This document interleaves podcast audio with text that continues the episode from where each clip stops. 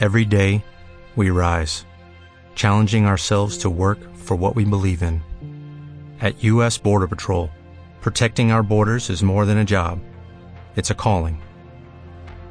Agents answer the call, working together to keep our country and communities safe. If you are ready for a new mission, join U.S. Border Patrol and go beyond. Learn more at cbp.gov/careers.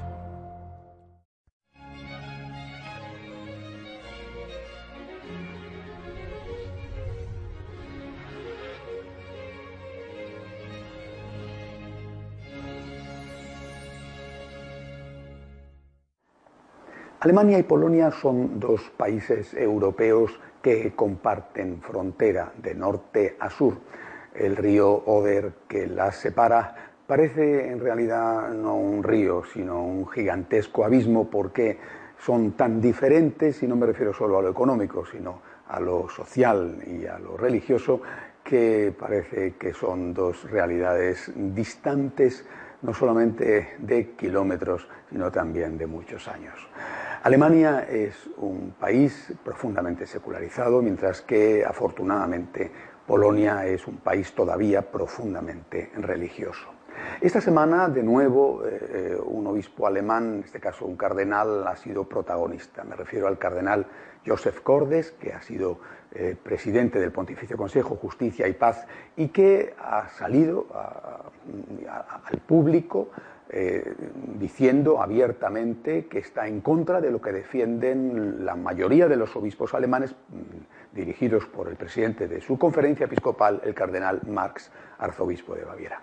De una forma directa, es decir, mencionándolos por su nombre, el cardenal Cordes ha puesto el dedo en la llaga y el punto sobre la I eh, acerca de lo que está ocurriendo o puede ocurrir en Alemania, comentando las declaraciones del cardenal Marx y las resoluciones aprobadas por mayoría por la conferencia episcopal de ese país. Les ha dicho que, con otras palabras, que sigue pesando sobre Alemania el viejo pecado de soberbia, ese pecado de soberbia que llevó a Lutero a separarse de la Iglesia y considerar que la interpretación de los 15 siglos anteriores eh, de la Biblia y del mensaje del Señor era erróneo porque solamente él sabía interpretar bien la Biblia. Hay que tener mucha soberbia para pensar y afirmar eso. Pues el cardenal Corde les ha dicho algo parecido a los, sus colegas obispos alemanes. Repito, Cordes también es alemán. Y les ha dicho que siempre hay en Alemania un complejo antirromano repito, es una forma distinta de decir lo mismo, de decir que hay un problema de soberbia, que a ellos, los del norte, los ricos, los eficientes, no les van a enseñar nada los latinos del sur, que son mucho más perezosos, vagos, incompetentes, etc. Eso es lo que ellos dicen o piensan, o por lo menos muchos de ellos. Repito, un alemán Cordes ha puesto el dedo en la llaga, el punto en la I. Y ha dicho que de ninguna manera nadie, en ninguna conferencia episcopal, eh, puede considerarse al margen de las decisiones que tome la Iglesia Universal en cuestiones esenciales. Les ha dicho, oigan, ustedes, obispos alemanes, son competentes, efectivamente, no son una sucursal del Vaticano, como dijo el cardenal Marx días anteriores. Ustedes son competentes, pero ¿para qué? Pues para decidir cómo tiene que ser un libro litúrgico o para decidir, dice Cordes con mucho humor, para decidir cómo tiene que hacerse una peregrinación. Pero para cuestiones que afectan al dogma, a la pastoral, a la Iglesia Universal, no puede ser que cada iglesia legisle por su cuenta. Esto es de sentido común. Lo malo es cuando el sentido común se convierte en el menos común de los sentidos. Una vez que les ha dicho esto, tenemos que mirar lo que pasa en la otra orilla del Oder. Justo en la misma semana, los obispos polacos eh, han decidido que no van a dejarse colonizar por sus vecinos alemanes y que eh, no estamos en aquel 39 en que las tropas de Hitler entraron a Alemania, entraron por el oeste, mientras que las de Stalin entraban por el este. Que no estamos en esa época, aunque ahora no se trata de que los tanques alemanes quieran conquistar Polonia, ¿eh? Eh, se trata de que hay también un intento de colonización, en este caso religiosa, por parte de los vecinos alemanes hacia los vecinos polacos. Y los obispos polacos no están dispuestos a consentirlo. Es decir, ellos públicamente, lo ha dicho el presidente de la Conferencia Episcopal Polaca, están decididos a luchar para que se preserve el patrimonio que su santidad Juan Pablo II, polaco, dejó para la Iglesia Universal en los temas de familia y de vida. Sí, cuando llegó en el año 78 Juan Pablo II al trono de Pedro, la Iglesia estaba a la deriva con una profunda sensación de caos y Juan Pablo II consiguió, poniéndose al frente del timón de la Iglesia, consiguió que esa Iglesia se enderezara. Hoy podemos estar ante una situación semejante. También da la sensación de confusión y también da la sensación de que unos quieren colonizar a los otros.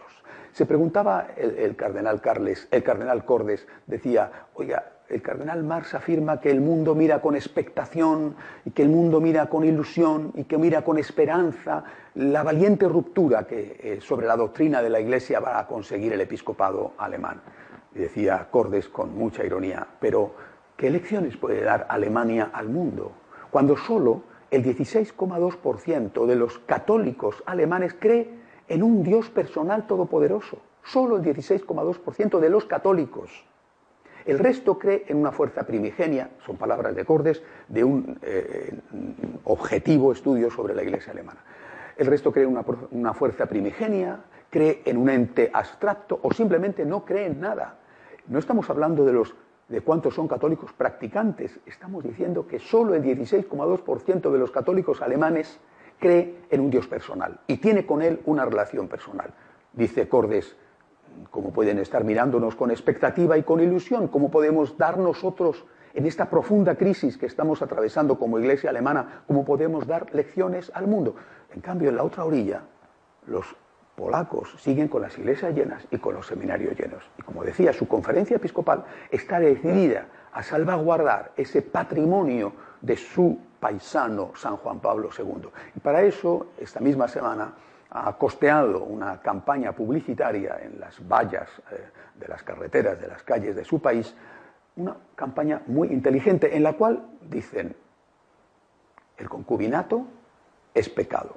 Y recuerdan un mandamiento, no cometerás adulterio. Con mucha inteligencia no entran a decir eh, si los divorciados pueden comulgar o no, o si la homosexualidad es válida o no recuerdan la doctrina de dos mil años. El concubinato es pecado, no cometerás adulterio. Está dicho todo, es suficientemente claro el mensaje. El concubinato es pecado.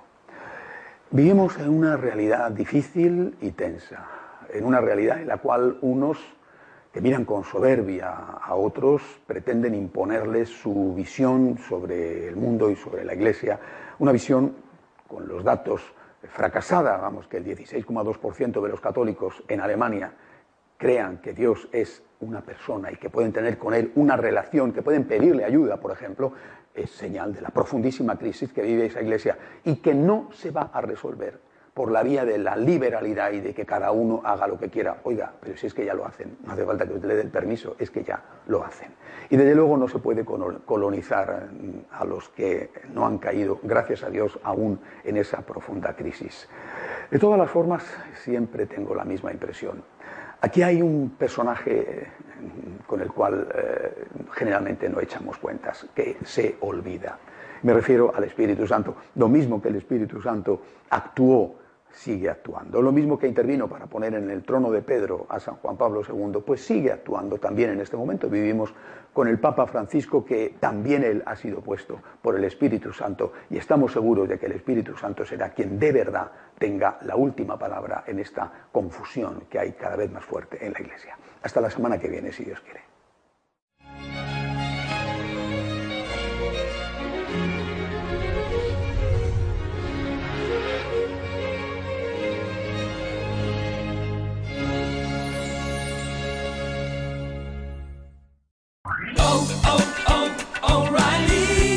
¿Necesitas ayuda? En O'Reilly Auto Parts te ayudamos. ¿Necesitas algún consejo? Te aconsejamos. Nuestros profesionales en autopartes están siempre disponibles para ayudarte a encontrar lo que necesites. Excelente servicio al cliente es solo una de las ventajas que ofrece O'Reilly Auto Parts. Los profesionales en autopartes. Oh, oh, oh,